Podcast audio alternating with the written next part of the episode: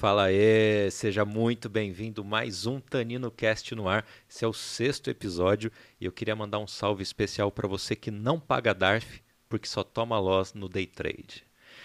Eu me chamo Edio e este não é um podcast de vinho, é um podcast com vinho. Eu trago sempre aqui convidados especiais para a gente conversar sobre diversos assuntos e hoje eu estou aqui com o meu amigo publicitário Marcelo Aleme, criador do perfil Monkey Stocks, o mestre da anti-análise. Marcelão, seja muito bem-vindo, cara. Opa. Saúde. Obrigado pelo convite. Ó, e aproveita, já se inscreve no canal, se inscreve no canal de cortes, dá like nesse vídeo, comenta aqui o que está achando é muito importante para a gente conseguir crescer.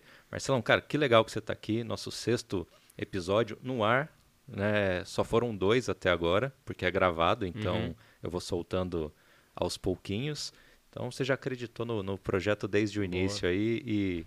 É, e o número 6 ainda, eu que gosto do, do Puta, 666, é verdade, olha né? só. É coincidência aí do número também, número 6. Você sempre mantém os seus seguidores em 666, sempre. né? Se entra alguém, você tem que chutar alguém, né? Tiro, é. Às vezes o, tem aquela coisa do perfil, perfil desativa e reativa, né? Então às vezes ah, é, muda o número. cai um pouquinho, né? Mas toda semana eu monitoro ali para manter o 666. Cara, a gente vai falar do, do, do perfil, mas eu queria começar falando sobre a sua carreira, porque é bem bacana. Você já trabalhava com internet quando isso uhum. aqui tudo era mato, né? Sim. Você é publicitário de, de formação. Sim. Mas já trabalha com internet que desde 2004, não, não antes assim, antes, é, é, que eu sou velhinho, né? Eu fiz publicidade, eu me formei na faculdade em 2001, né? Então eu, eu comecei a trabalhar em 97, 98. Fiz uns estágios meio mequetrefes assim, só para ganhar uma grana, porque eu tinha que pagar minha faculdade, enfim.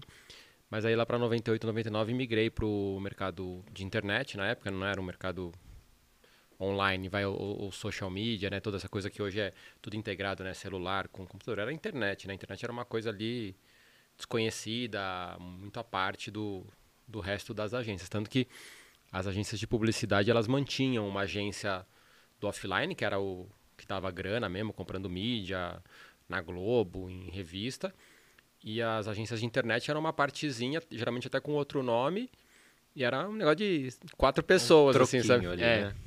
Que era tipo, ah, não, sobrou ali 10 reais, faz alguma coisa online, né? Era uma coisa ali bem desproporcional.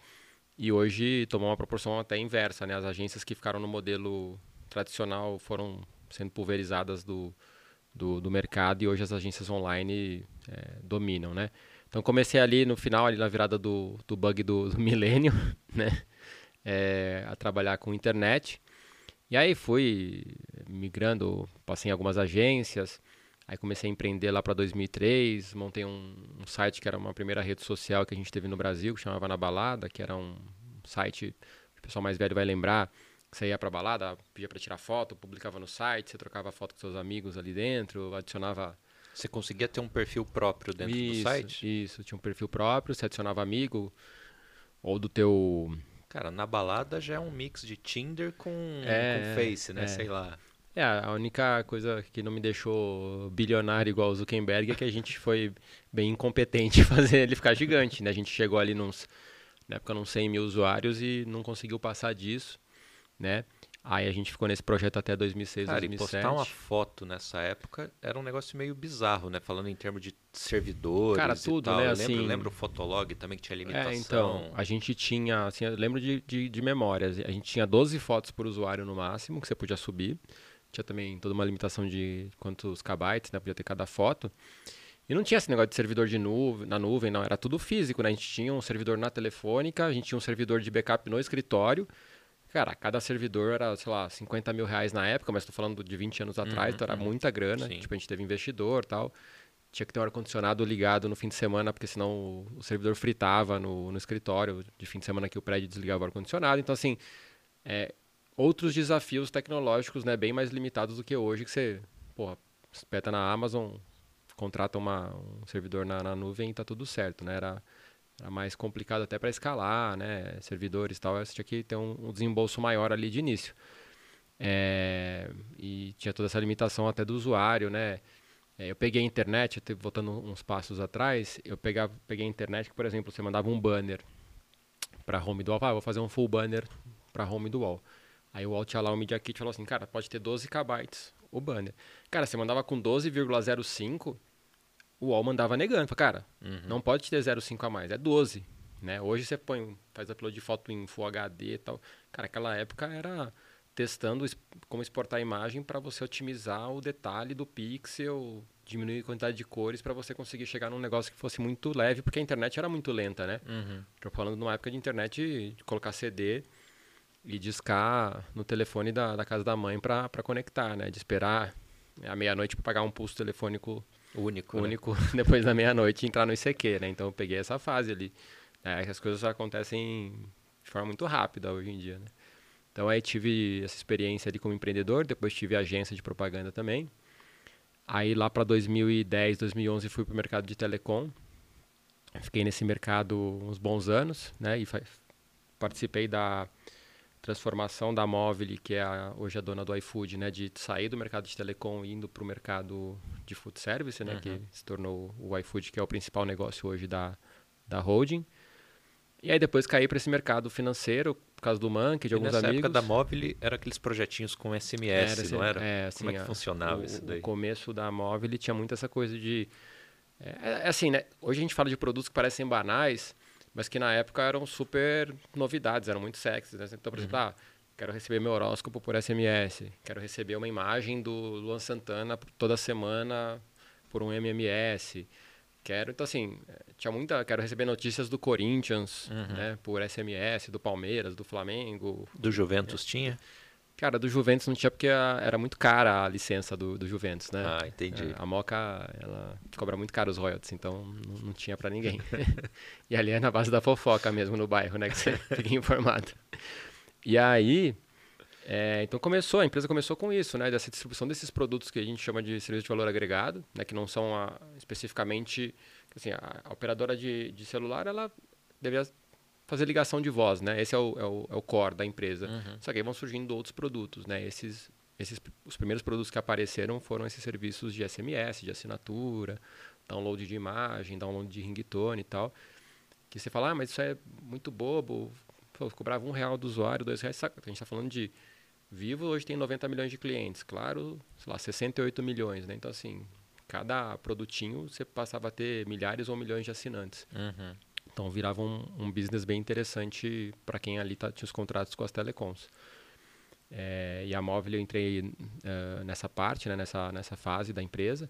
Também fazia bastante parte de cobrança, de, sei lá, você vai jogar um jogo online que você quer que cobre pelo seu celular, o League of Legends ou algum jogo da aquela Fazenda Feliz do, do Facebook, por uhum. exemplo. Você também podia cobrar pelo seu celular ou você comprar o item ali. Então a gente também fazia essa parte da cobrança via, via operadora. É, e é um business que, por exemplo, assim, pô, quem assinaria hoje um horóscopo por SMS? Né? Por isso que a empresa foi esperta e pensou em diversificar o business dela para outras coisas, né? Então, aí acho que as duas frentes que ficaram mais famosas foram a do iFood mesmo, né? Uhum. De, de, fazer food service, que era uma tendência na época ali para 2012, 2013 eles começaram a acelerar e de, de, tickets, né, de ingressos, que a, a Móvel também é dona da Simpla, né, que hoje faz bastante... Ah, não sabia, é, deles não sabia, sabia do iFood. É, então, assim, é tipo uma tiqueteira white label, assim, né, uma coisa... Vender ticket para shows menores e ser super pulverizado, né. Então, então acho que foram as duas frentes que eles é, investiram. Se eu não me engano, a frente de telecom virou uma frente de chatbot que eles até venderam para uma empresa gringa para de fato manter o foco no, principalmente no iFood, né? Uhum. Então, peguei toda essa fase do telecom começando a ficar em xeque, não crescia mais, mas dava muita grana, então vamos ter que olhar para um outro lado. Começou a olhar para iFood, né? E o iFood começou a escalar, né? E assim, eu já, já não estava mais lá, mas, por exemplo, na época de pandemia se deram muito bem, né? Porque o pessoal sem sair de casa acabou começando a pedir muita ah, coisa Era, era tudo delivery nessa época, né? É, qualquer então, coisa, né? E aí, enfim, é, aí voltei a empreender. É, tive uma passagem também numa empresa de comida natural de cachorro, que eu fui sócio. Né? Depois foi vendida para Zidog e para Pets. Né? Mas aí nessa época eu já estava bem dentro do mercado financeiro também, com, com o Monkey, fazendo, é, ajudando algumas pessoas de comunicação no mercado, fazendo canais de YouTube, lançando produtos e, tal. E aí como é que surgiu o Monkey? Cara, o Monkey, assim, é, o mercado estava também lá para 2018 bombando, começando esses influenciadores de finanças a aparecerem. É... E cada um falando o que queria, né? Queria, né? Mas assim, eu acho que o mercado hoje, se você for olhar hoje, tem muito, é muito mais maduro e já filtrou muita gente que era, vamos dizer assim, picareta no mercado, de vender ou pirâmide financeira, ou curso de day trade que não servia para muita coisa tal, né? O mercado vai filtrando, porque é uma época de dinheiro fácil, né? Tudo que se anuncia, você vende, né? E aí a galera começa a filtrar, pô, isso aqui não é o que parece, não quer, e o cara vai desaparecendo, né? É, eu fiz um canal é, com um amigo meu, é, que é o Ricardo, né, de, de bolsa, falando de bolsa, falando de trade, de finanças de forma geral. O canal começou a escalar e crescer. É, a gente lançou um, um, primeiro curso dele lá que foi super bem na época, a gente vendeu super bem e tal. E é, uma época ele chegou para mim e falou assim, cara, porque assim, a gente sempre tirou sarro desse negócio de é, a galera tentando prever o que vai acontecer no mercado. Não, compra essa aqui que vai subir tantos por cento semana que vem. Tá, tá. A gente sabe que isso aí é, é muito incerto, né? Se você fosse pensar como montar um, um algoritmo para conseguir é, chegar numa conclusão do que vai acontecer, ele é tão complexo que, porra, é difícil, né? Uhum. Então a gente sempre tirou muito sarro. Aí ele falou, pô, tô pensando aqui em, em comprar um macaco e o macaco sortear umas ações aqui toda semana, né? E aí a gente chegou a ver com Ibama, né? Não sei o que lá. E assim, era. Era literalmente comprar é, um macaco. É, é, é, E assim, é relativamente burocrático, assim, você fazer sim, um negócio sim. lícito, bonitinho. Fora que assim, vamos supor que a gente fizesse tudo certo. Cara, ia chegar alguém, sei lá, alguma ONG ia falar, pô, vocês estão maltratando o bicho, porque não poderia expor dessa. Não sei. Então, assim, era tanta treta para fazer um negócio, né, virar um quadro do, do YouTube, que aí foi. Desistiu, ele desistiu de fazer. Aí eu falei, meu, quer saber? assim, tem tanto experimento que foi feito com a bolsa em estudos acadêmicos sobre esse, essa questão de ser super incerto, aleatório, né, ao acaso, com base na sorte. Eu falei, mas nunca ninguém fez isso, sei lá, em rede social, né? Então aí eu falei. E, e tem um que cita exatamente isso, né? Que é, seria o que macaco jogando dardo, né? Tem, Acertaria tem, mais isso. do que um analista. Não tem muita coisa escrita e até testada já na prática, né? Tem o tem uma macaca que chama Raven, que ela entrou para o Guinness porque ela foi é, na época da bolha da internet, ela, ela, isso era uma, uma carteira com ela, uhum. que ela escolheu aleatoriamente algumas ações para montar o portfólio dela. E de. Sei lá, vou falar o dado errado aqui, mas assim, é uma, é uma, coisa nessa proporção. De, sei lá, de 6 mil fundos que tinham nos Estados Unidos, ela ficou entre os 50 primeiros. Né? Tipo, em, em, em, porque ela pegou muito ponto com antes de estourar a bolha. Então pegou todo, todo mundo subindo pra cacete. E ela entrou no Guinness como, sei lá, o, o um macaco que, sei lá. Melhor gestor não humano. Isso. é, tem até no, tá, tá no Guinness até hoje. Ninguém, nem outro macaco tirou o feito dela. Então mostrando que assim, né, quando você pega, a gente tem o termo bull market, né, que é o uhum. mercado em alta é o bull, o mercado em baixo é o bear, né, o, o, o touro urso. e o urso, né. Cara, no bull market, qualquer idiota que comprar qualquer coisa provavelmente vai ganhar dinheiro e talvez chegue à conclusão que seja um gênio, né. Então é um pouco nessa brincadeira. Então eu fiz aí, uh, comecei com a carteira aleatória, né? É, e começava a sortear as ações, cinco ações por dia, é, por, por semana, desculpa. E reportava, ah, essa semana subiu, caiu, tal, tal, tal. E aí muitos jornais e, enfim, revistas mantêm rankings de, de recomendação, né? Então tem o do valor econômico, tem o da exame e tal. Aí eu peguei o do valor econômico para ser um benchmark e todo ano eu comparo como que estão indo as carteiras é, dos bancos e corretoras versus a minha que é totalmente sem nenhum critério lógico, uhum. né? É, então, é o quadro mais longevo lá que desde que começou o Monkey ele existe, né? Eu tô nessa semana, é a, já são 215 semanas que a gente tá, que eu tô toda semana sorteando no bingo as ações, né? E, e você vê que essas as, acontece aquelas coisas anormais, por exemplo, o caso Americanas, para quem acompanha o mercado sabe muito bem o que aconteceu, né? Que Americanas uma fraude contábil e tal. Cara, tinha duas tinha duas corretoras que tinham americanas na recomendação de janeiro. Então, porra, esse ano já joga no lixo, assim, as duas estão caindo, sei lá, uma está caindo 18% no ano em um mês, né? Uhum. E a uhum. outra 16.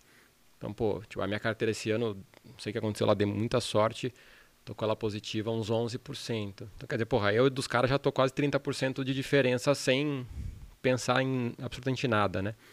Então, a gente, eu tento mostrar que, principalmente no curto prazo, né? Essas cravadas ali, vai dar assim, vai ser assado, vai ser tal. É, não tem muito fundamento mesmo, né? É uma coisa ali. Acho que o mercado tem essa necessidade de sempre ter pauta, né? Então eles acabam criando algumas coisas ali que não. não e, e o fato do, do Monkey bater a carteira de gestores experientes te causou já algum problema com a Faria Lima ali, de gente que veio atrás hum. e falou, pô, você está desrespeitando a corretora é. X, Y, Z, ah, então, o meu então, trabalho. Eu, eu acho que o, um aprendizado de redes sociais que eu, que eu tive é que se você, assim, porra, o ser humano é fogo, né? Tipo, ser humano é, é meu, é, é, filho da puta, né? Então, assim, a galera curte falar mal, né? Tipo, falar mal engaja, né? Então, assim, mas eu sempre tive o cuidado de tentar falar mal da instituição e não da pessoa, né? Então, Sim. assim, por exemplo, ah, quem faz a carteira, sei lá, da corretora tal é o Edio.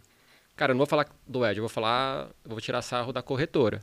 Né? Então, por exemplo, ano passado, quem ficou em último lugar foi a Toro. Meu, e ainda chama Toro, né? Então, assim, tipo, pô, zoava geral. Aí teve um ano que foi o Santander, assim, o Santander fez um estrago negativo. Meu, só zoava o Santander. Assim, não falava que é o A, o B, cara, é o Santander, é o banco do Satã, não sei o que lá.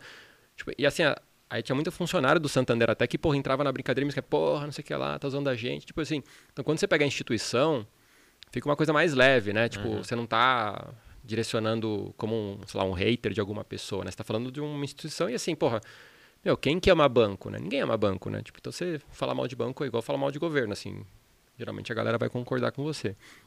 Então eu sempre tive, foi um aprendizado, né? De, de sempre tentar falar mais da instituição, de uma entidade, né? Porque o governo, porque os bancos que foi a coisa mais abstrata, do que falar, pô, o fulaninho é um cara incompetente, né? Então, por isso que acho que nunca tive problema.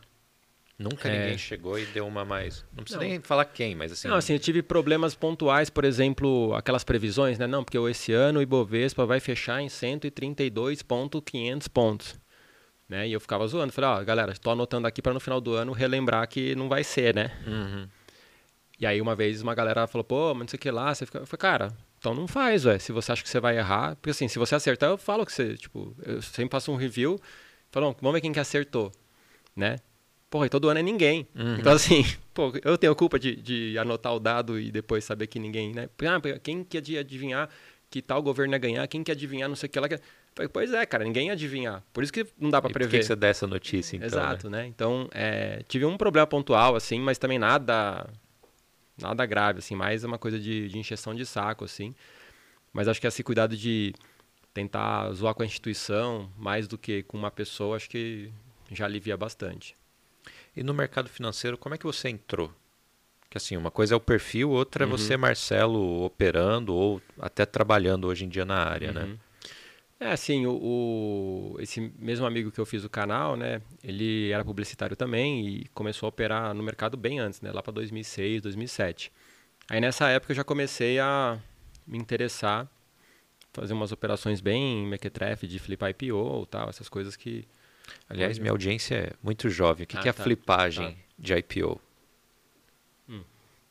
Bom, quando uma empresa, né, vamos, montamos aqui, vamos, o Tanino Cash virou um um fenômeno, audiência bombando, valendo milhões, e você decide que ela poderia ser listada na bolsa de valores para as pessoas investirem na sua empresa, né? Então você vai fazer uma oferta de ações, né? Que é um, um, uma oferta inicial de ações. Você fala assim, ó, estou colocando na o meu valuation, né? meu valor de empresa é tantos milhões, estou colocando tantos por cento na bolsa. Você vai poder comprar cada pedacinho do Tanino Cash por, sei lá, 10 reais. Né? Então isso aí vai ser. Tem toda uma questão de compliance, de uhum. jurisdição, tal, que você tem que fazer, seguir um monte de protocolos para chegar nesse estágio, né? Então aí um belo dia vai lá tá o, o TANI 3, vai ser o número, o nome da sua, da sua ação, né? E vai ser negociado na bolsa. E aí tem o primeiro dia que de fato a ação está listada lá na bolsa. É, e aí o que, que eu fazia, né? Porque geralmente quando uma, uma ação é listada na bolsa e tem uma expectativa, geralmente tem uma expectativa de muita gente querer entrar, no primeiro dia ela tem um... Geralmente ela sobe um pouquinho, uhum, assim, né? Uhum. Histórica, não estou falando que é certo assim, se você pegar a estatística, na maioria das vezes ela as ações entram na bolsa com um certo é, percentual de, de ganho. Pela euforia da galera, né? Enfim. Entrou a 10, no final do dia fechou a 12 por exemplo. Então subiu 20% no primeiro dia de ação, né, de, de, de, negociação. Isso é, uhum. é, geralmente é o que acontece estatisticamente, mas também pode cair. Tem muitos casos de ações que caíram. Então, o que, que é o flipar? É você reserva as ações para no primeiro dia já vender. Né? Isso é uma prática que no Brasil pode fazer de uma boa. Agora estão colocando algumas regrinhas a mais para você não poder sair no primeiro dia e tal. É, nos Estados Unidos já não dá para fazer, porque já é só para investidor qualificado e mesmo assim tem uma cacetada de regra. Então o que, que eu fazia? Eu reservava muito mais do que eu tinha, na verdade, porque você tem também um limite ali de alavancagem. Então, assim, ah, pô, tenho 100 mil na conta, reservava, sei lá, 500, uhum. não tinha, mas contando que ia valorizar, sei lá, 20%, então ia ganhar 100 mil só tendo 100. Então, porra, no final da minha grana real ia dobrar de grana, né? Enfim, é, parece muito fácil, mas, meu, tem um risco do caralho, podia ter perdido ah, muita Teve uma história que você se ferrou, né? Não, tem só uma, mas foi pouco, assim, foi Burger King, né? Que eu também fiz. Exatamente, o Burger King foi pra bolsa é, e abri a 20 e poucos reais. Pô, teve muita procura, por, tipo, cinco vezes mais procura do que tinha de ações disponíveis. Pô, empresa conhecida, né? Todo mundo sabe quem, o que é o Burger King e tal. Falei, nossa, aqui, pô, grana certa, vou entrar, sair. Bom, enfim, aí o IPO abriu negativo. Perdi uns. Perdi pouco, uns 3 mil reais, vai. Uhum. Tipo, dentro do que poderia ser, né? Tipo, tinha reservado lá uns 200, 250 mil reais de, de ações. Perdi, segui a minha, a, a, minha regra de como sairia do IPO em que momento, né? Tipo, pelo menos segui o meu, o meu, a minha estratégia. E aí foi chato, porque até eu tinha ido no Burger King gravar e tal, fazer um vídeo, né? Ia pagar Burger King, ia pegar a grana Uber pra galera, galera né? né? Então deu uma. Deu uma. Foi, foi assim. Foi a única vez que eu perdi dinheiro em IPO, né, na verdade. Então foi, porra, bem aquele que eu queria. E o flop foi mais porque você não conseguiu fazer o vídeo e a ação que você queria do que a grana em si. É, né? exato, a expectativa exato. era de. Não, assim, a gente tinha pego. Né, que eu fazia sempre com, com esse meu amigo, né, com o Ricardo. A gente, um mês antes, tinha pego, acho que BR Distribuidora. Porra, tinha ganho. Sei lá, acho que eu ganhei quase 20 mil. Então, assim, pô, perder mil no Burger King, né? Uhum. Você faz uma. Eu sempre analisava também as operações que, que né, tava super positivo, né? Então perder ou ganhar não era nem o, a questão, era mais pelo hype do vídeo ali, que a gente queria fazer um vídeo mostrando, ganhando a grana e já. Tipo, ah, ainda vou investir na empresa aqui no, na boca do caixa e comprar Uber pra galera toda, né? Mas deu errado, então. Mas também mostrando que na bolsa, quanto mais certeza que você tem de uma coisa vai dar certo, que uma coisa vai dar certo, meu, tudo pode acontecer. E aí como é que o perfil começou a viralizar, assim, você lembra? O perfil é de janeiro de 19, 19 né? é. Que eu fiz o sommelier em abril de 19. E aí, para quem não sabe, eu e o Marcelo, nós somos colegas de ABS. A é. gente sentava lado a lado ali na, nas aulas, começou a trocar ideia. Hoje a gente tem confraria, em que a gente se reúne mensalmente, tem umas que a gente se reúne com menos frequência porque dói o bolso, é. né? A nossa confraria do fim do mundo. É. E eu lembro que a gente trocou muita ideia nesse comecinho é. e você me ajudou muito a fazer o sommelier. Quando que você viu que ele começou a dar aquela, tipo, sabe, viralizada mesmo, uhum. de, de, todo mundo falando? É, o, é Pra falar, fazer disclaimer, eu não tô aqui porque eu sou biscoiteiro, é porque eu mereci estar aqui, né? É, a gente, lógico. Pô, estudou junto na BS, é, é, é, anos de é confraria. Muito, é muito né? vinho junto. É, muito vinho, exatamente. A, a quilometragem etílica é, é, longa aqui. Aí, cara, foi assim. É, eu sempre fui um cara relativamente versátil, assim, de tipo, tentar coisas diferentes, testar muita coisa e tal. E logicamente que, pô, falar de mercado financeiro é relativamente fácil, porque também tava num. gente entrando na bolsa pra caramba, então peguei também. Acho que tem o mérito do que eu não controlo, né? Que é o mercado tava crescendo anyway, né? Então acho que qualquer pessoa que fizesse um perfil bem feito, talvez uhum. também teria esse crescimento. É... Cara, eu testava muita coisa e aí o que eu mais fazia era testar, citar outros perfis é, de forma positiva, né? Então fazia umas perguntas assim, ah, você quer aprender sobre o que hoje? O cara fala assim, ah, caixinha de pergunta, né? Aí o cara fala assim, ah, eu quero aprender sobre fundos imobiliários. Aí eu falava, ah, pô, pra minha referência é o fulano, uhum. marcava o cara. Aí eu falava, ah, pra minha referência é o ciclano, né? Na esperança que o cara me repostasse, né? Cara, aí teve um dia que foi bem engraçado, assim, eu Tava em casa é, sozinho, meus filhos estavam na praia e tal. Ainda, ainda não usava o celular no silencioso, ele era normal, né? ainda tava no... tolerava o barulho do celular. Cara, eu acordei meu celular, plim, plim, plim, plim, plim, plim, plim. Falei, caramba, cara, o que aconteceu? Aí eu fui ver, tipo, no mesmo dia que eu tinha citado uma galera, dois perfis bem grandes tinham me citado. Uhum. Cara, eu passei, sei lá, de 300 seguidores para 2 mil em, sei lá, meia hora. Uhum. Né? Caramba. Cara, isso aí, bem, bem ou mal, tipo, te dá um, um gás, assim, pra caralho, meu, tipo, tem, tem caldo aqui, né? Eu consigo, pô, se eu fizer isso aqui uma vez por semana, talvez o negócio continue, né? Então eu sempre tive essa, acho que como estratégia ali, tipo, vir e mexe, citar alguém, aparecer, fazer alguns comentários ali, pegar o que estava no em cima e, e, comentar, né? Alguma, por exemplo, americanas, né? Que pô, ficou ali duas semanas só se falando disso no mercado tentar pegar essa coisa que está quente e surfar em cima também, é, fazer alguma piada, fazer alguma referência, né? Então acho que foi esse conjunto que foi fazendo o perfil crescer. Cara, e aí nessa. Vinho é foda, né? Porque vinho é só perfil pequeno, cara. Tipo, sei lá, vai citar quem? Né? O Robert Parker, vai citar o. Eu até marco ele, ele só não me reposta. E o. Ele é, não, né? Que é a empresa dele, né? É, ontem eu, eu fiz uma live segunda-feira. Aí eu marquei o Boninho, né? Eu falei assim, pô, pra não atrapalhar o, o, paredão na terça, eu tô fazendo segunda porque o Boninho me pediu, né? Na esperança que ele me repostasse, né? Sei lá, achei engraçado esse, esse, uhum. esse mas também me ignorou. Não, não rolou, não. caramba. É. Não, mas você já falou com gente grande. Já, já. Que no, né? no, no, auge da, da pandemia lá, as lives, lembra a live no Instagram? Você viveu essa época que as pessoas faziam live no Instagram é. e tal? Que era, você tinha que sair rolando para começar a ver story porque tinha 20 lives ao mesmo tempo. É, você falou com ninguém menos que o Henrique Meirelles, é. ex-presidente do Banco Central, é. ex-ministro da Fazenda do, do Temer. Cara, como, como, é que foi isso, cara? Como é que chegou cara... ele? Como é que o Meirelles quis conversar com um macaco? Então, eu tenho, eu tenho essa coisa muito do. Eu acho que uma coisa que você aprende, porque assim. Cara, falando um pouco da minha carreira, eu empreendi um monte de empresa, né? Tive na balada, tive agência, tive tal, tive tal. Fui sócio até o ano passado do, do Grupo Primo, lá do Primo Rico tal. Então, assim, é, falando, nossa, o cara empreendeu um monte. De... Cara, eu, eu tenho assim, eu não nasci empreendedor, eu não não estava preparado. Eu fui meio assim, tipo, putz, não curto ambiente corporativo, porra, não ganho tão bem. Acho que se eu fizer do meu lado aqui vai dar na mesma, não vou ter encheção de chefe, né? Então, assim, as coisas. Mas, assim, aquele cagaço de tipo, também não tenho salário, né? Será que eu vou. Pego um frilo aqui, faço ali, vou me virando. Então, eu fui aprendendo o que era ser empreendedor, né? Uhum. Eu não uhum. tinha aquela coisa, não, eu quero empreender. Eu tenho... Até porque, meu, minha família é classe média, mas não, já, fica em casa que a gente vai te bancar a vida inteira. Eu não tinha isso, eu tinha que sair de casa com 22 anos, eu tinha que fazer meu corre, né? Então, assim, acho que nessa transformação de aprender a empreender, né, com, com o tempo, eu fui muito do cara assim, cara, tem que correr risco, tem que, né? Aí eu lembro que surgiu a pauta é, de imprimir dinheiro. De imprimir dinheiro na, nas redes, né? O Lula falou, o Meirelles falou que não tinha problema, não tinha problema.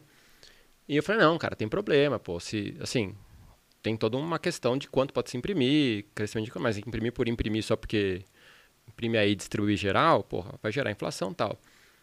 Aí uma galera começou, ah, então fala pro Meirelles, porque você tá discordando do cara. Ah, então fala com o Meirelles. Eu falei assim, ah, é? Então eu vou chamar o Meirelles aí. aí a minha irmã é jornalista, consegui um contato com ela de um assessor dele lá.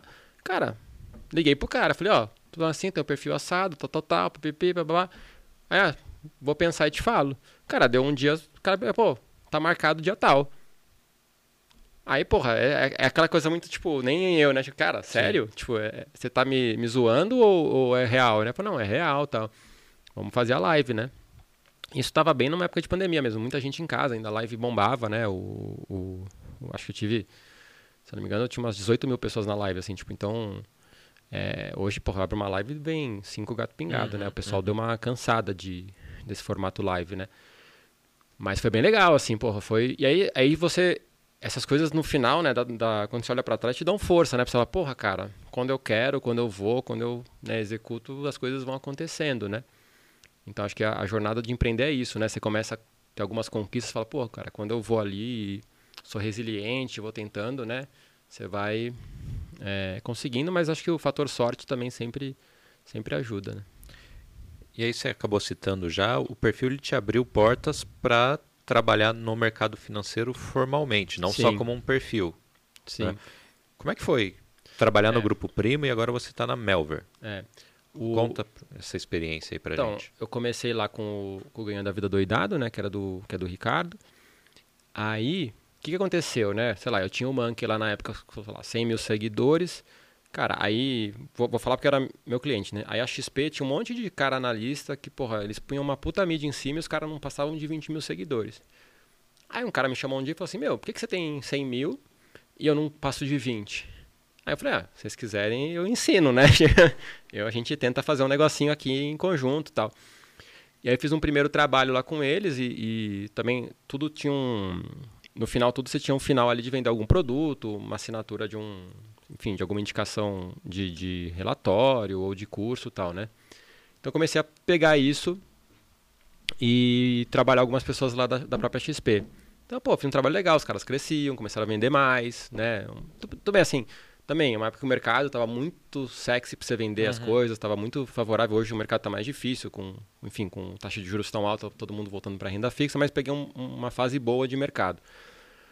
Aí foi, pô, aí o cara que vendia um, comigo vendia cinco. Aí pegava outro cara vendia um, comigo vendia cinco. Os caras, meu, esse cara trabalha lá do jeito dele, mas sabe. Né? E acho que tem muito mais a ver com a minha bagagem de, public, bagagem de publicidade de anos do que falar que eu sei fazer Instagram. Cara, comunicação é comunicação né? Você tem N coisas que você aprende ao longo da sua carreira que, por exemplo, é, você falar um bordão para tipo, ah, toda vez que eu abro o podcast eu falo o mesmo bordão. Ah, é, é porque isso é bom. Aí eu, quem inventou isso foi um YouTube. Cara, quem inventou isso foi o Chacrinha, foi o, foi o Faustão, foi o Silvio Santos. Aí se você olhar para trás você vai achar outros caras que já faziam isso. Então assim, tem muita coisa de comunicação que acontece hoje em redes sociais que é muito antigo, né? E a pessoa, a galera vai adaptando só o, o meio aqui, a mídia, né? Então comecei a lançar esses caras ali, cuidar dos perfis dele e crescendo, né? Aí acabou, eu fui gravar um, um podcast com, com o Primo Rico, que ele me chamou lá para um podcast para que ia ter um cara de gestão, então eles queriam que eu tirasse o sarro do cara um pouquinho ali, fazer um papel mais de palhaço, vai, de né, dar uma zoadinha. E aí ele falou, pô, falei com o pessoal da XP aqui, você falou que tá lançando uns caras, tá fazendo um bom trabalho e tal, você não quer é, trabalhar com a gente aqui, papapá, pipi. Cara, eu falei, beleza, só que para eu largar o que eu tô fazendo, eu precisava disso, pô, só entraria se eu fosse sócio, porque, pô, não vou largar, tava fazendo uma grana boa, né, com, com as outras coisas que eu fazia. Enfim, a gente se acertou e fiquei lá, quase três anos trabalhando com eles desde o começo já como sócio. Uhum. Enfim, e aí é, acho que fizemos uma jornada legal lá de crescimento.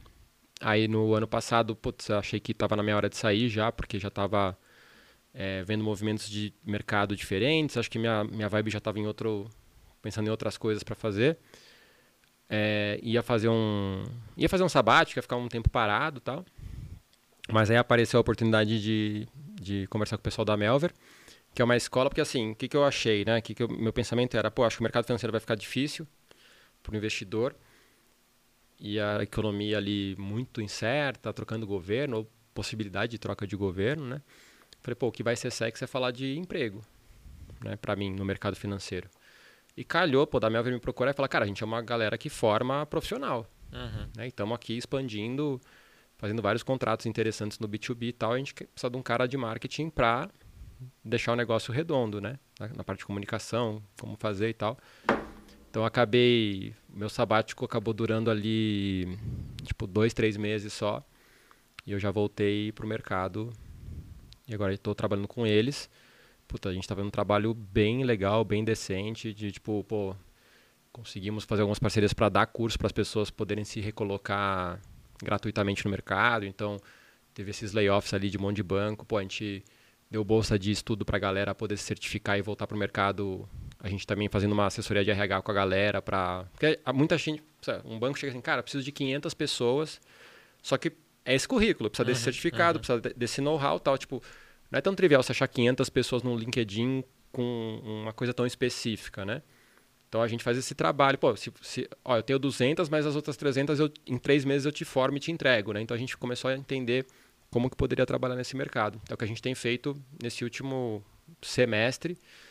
Né? A gente está com Cara, em menos de um ano a gente tem 30 mil alunos já na, na escola. Então, assim, tipo, estamos fazendo um trabalho de formação de uma frente é de trabalho. voltado para a área financeira ou tem outras frentes dentro sempre da Melber financeira, também? Só financeiro. A gente está é, tá começando a olhar esse, essa parte side do financeiro, que é seguros, cooperativa de crédito tal, né? E, e acho que banco também, né? Não só ficar no, no, no mercado de corretoras, porque banco também está entrando cada vez mais nessa parte de investimentos. Mas sempre com esse viés do mercado financeiro, sem dúvida. Assim, a gente não vai expandir muito. A gente vai ficar mais nesse, nesse nicho financeiro, até porque eu com os sócios lá, a gente tem de fato. O nosso network é, é do mercado financeiro, uhum. né? A gente circula muito bem dentro do mercado financeiro. E aí, fugindo do seu trabalho, indo para uma renda extra, que é o, o perfil em si. Uhum. É, de que outra forma que você monetiza o Monkey hoje? Uhum. Porque ele te abriu essas portas, mas, cara, toda vez tem alguma parceria que eu uhum. vejo que você Sim. já fechou e tal. É, então, assim, uma coisa que eu sempre tive, é uma coisa que me divide muito, né? Porque, assim, é, se eu lançasse qualquer coisa do Monkey, eu vou fazer um curso de produtividade, de bolsa, de, pô, eu sei que dava dá pra fazer uma grana legal. Mas ao mesmo tempo, eu meio que sempre me comprometi com o meu seguidor a meio que tentar fazer tudo da forma mais barata e gratuita, sabe? Dar, o negócio pros caras ali, né? É, porque assim, acho que eu, uma das coisas que eu tenho mais forte no Monkey é ser contra o mainstream, assim, tipo, uhum. pô, se o mainstream todo vende, puta, eu quero dar. Se o mainstream todo dá, então eu vou vender. É. Todo mundo tá vendo preto, eu quero achar onde está o branco. Sabe, tipo, todo mundo. É, o mais lá. legal é que se a gente traduzir isso para política, o petista te chama de bolsonarista é e o bolsonarista te chama de petista. É isso. incrível, você consegue é irritar os dois lados igualmente, né? Não, eu coloquei coloquei uma plaquinha zoando o político, aí vem um comentário, ah, viu, isso que deu votar no Lula. Aí outro, viu, isso que deu votar no Bolsonaro. Eu falei, cara, pô. assim, mas assim, ao mesmo tempo eu falo assim, pô, tô cumprindo a minha missão de tipo Cara, é, é, assim, para mim, classe político tá. Não é nem gente, assim. Né? E o seu post mais viral foi o da plaquinha, da, plaquinha. da, B3 do Cara, Não Idolatre Políticos, né? Ou é, Não o... Tenha Político de Estimação. É, eu, eu, eu, a gente abre aqui e mostra. Cara, eu tive. Pô, eu tenho um perfil de 214 mil seguidores. Né? Esse post, cara, teve um milhão e meio, um milhão e 600 mil compartilhamentos. Então, assim, só com esse post eu ganhei, sei lá, uns 40 mil seguidores, assim com um post, né? Uhum. Então é a mesma coisa, assim, a, a, questão, ah, eu planejei esse post, cara, tem Nossa, muita postou, coisa né? acidental né? que é, acontece é. na nossa vida. Por isso que eu gosto do, do Monkey das teorias do, de coisas aleatórias da sorte. Isso aí foi, cara, eu postei num horário que eu nem, nem costumo postar, que foi 11 da manhã. Falei, ah, pô, acho que vai ser legal pegar essa frase aqui, meu, sem expectativa. Cara, quando eu fui ver, um monte de artista da Globo repostou, cantor tal. A galera, olha quem postou teu, tua foto, olha quem postou tua foto pessoal falando assim, ah, no meu grupo de família você apareceu, sabe? É. Então, assim, tomou uma dimensão bem, bem grande mesmo, assim, né? Então, mas também, ah, eu sou o mestre da estratégia do engajamento. Cara, sou nada, tipo, foi, foi sorte, né? Foi aquela, no momento certo, de repente, entrar com uma, com uma frase encaixada legal. É, então tem isso, assim, eu, sou, eu, sou, eu sempre tento ser contra o mainstream. Então, assim, uhum. como, como, eu tento monetizar o Monkey, é, eu vou atrás de patrocínios, que eu consigo fazer uma grana legal, e aí eu ofereço alguma coisa, por exemplo, eu tenho patrocínio com corretora de, de cripto. Eu falo, pô, mas pro meu seguidor que consigo a mais? Ah, pô, corretagem zero por um mês, não sei o que lá, pipi, assim e tal. Então eu sempre tento pegar um benefício junto. Então, assim, os caras acabam me pagando, né, um patrocínio. Só que pro meu, pro meu seguidor eu consigo deixar tudo gratuito, uhum. né? Então, assim, já cheguei a ter três, quatro, cinco patrocinadores. Hoje tem um pouco menos. Mas também aquela coisa de tipo... É, por exemplo, os patrocínios do Monkey hoje break-even meu mês.